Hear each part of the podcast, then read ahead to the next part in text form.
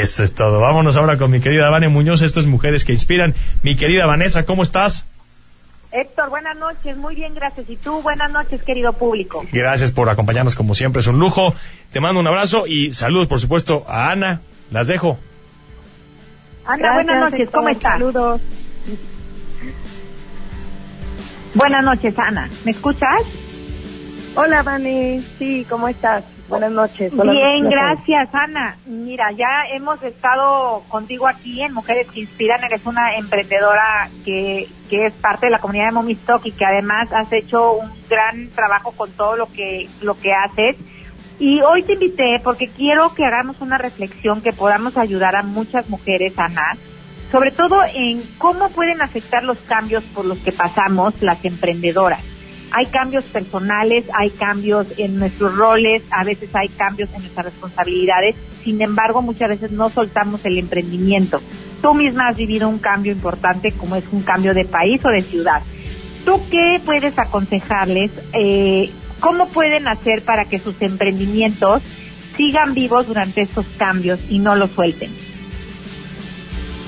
Sí, Vane, gracias. Como tú lo dices, bueno, soy soy una persona que me encanta el cambio. Bueno, no es que me encante, lo, lo tengo que hacer y siempre es muy difícil y obviamente pues en el caso del emprendimiento llevar un negocio de lejos es un reto muy fuerte, pero también creo que si se logra, se logra dar, es una parte exitosa porque puedes dedicarle más tiempo en mi caso, a lo mejor a mis hijas, estar acá, estar estudiando, incluso emprender otros negocios si es que este lo pudiste llevar a cabo y ahorita pues con la tecnología, con todos es mucho más fácil poder poderlo hacer. Y bueno pues mi lo que yo podría aconsejar es que siempre que puedas salirte un poco de tu zona de confort siempre lo aconsejo totalmente porque bueno, vida solo hay una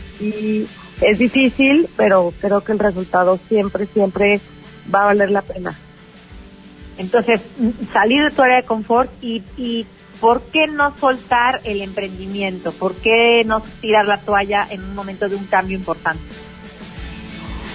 Pues bueno, es que eso depende también de la personalidad de cada quien, porque yo creo que el balance, si eres emprendedora y te gusta el emprender, siempre es bueno sacrificar, tienes que sacrificar algo, a lo mejor tiempo, pero tienes más calidad este, con tus hijos, también es muy padre que tus hijos vean lo que tú haces y que sepan que eres una persona emprendedora que no depende a lo mejor al 100% de, digo, es, es muy respetable también ser ama de casa y no emprender, pero la, gente que es emprendedora, yo creo que siempre te queda algo en el que dices, bueno, ya tengo hijos, este, pero debo seguir, o ya tengo un negocio que está funcionando a distancia, quiero seguir con otro negocio y siempre tener plan B, plan C, lo realmente pues lo que te haga feliz siempre, o sea, ser hasta ser emprendedor en tu casa también también se vale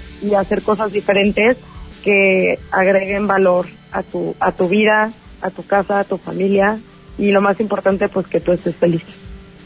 Exacto, Ana, muchas gracias por estas ideas que son ahora sí que muy concretas, pero espero que al público, sobre todo a las mujeres que nos están escuchando, les aporte valor y como tú dijiste algo clave, lo que te haga feliz, sea donde sea, si emprendes en tu casa o emprendes de lejos o de cerca, que eh, vayas de frente con los cambios, lo abraces y que, bueno, si ves que un, un emprendimiento no te está haciendo feliz, puedes eh, tener plan B, plan C, pero sobre todo buscando la integridad y el buen ejemplo para tus hijos. Ana, muchas gracias por haber acompañado a, Mujeres que Inspiran hoy en Imagen Radio.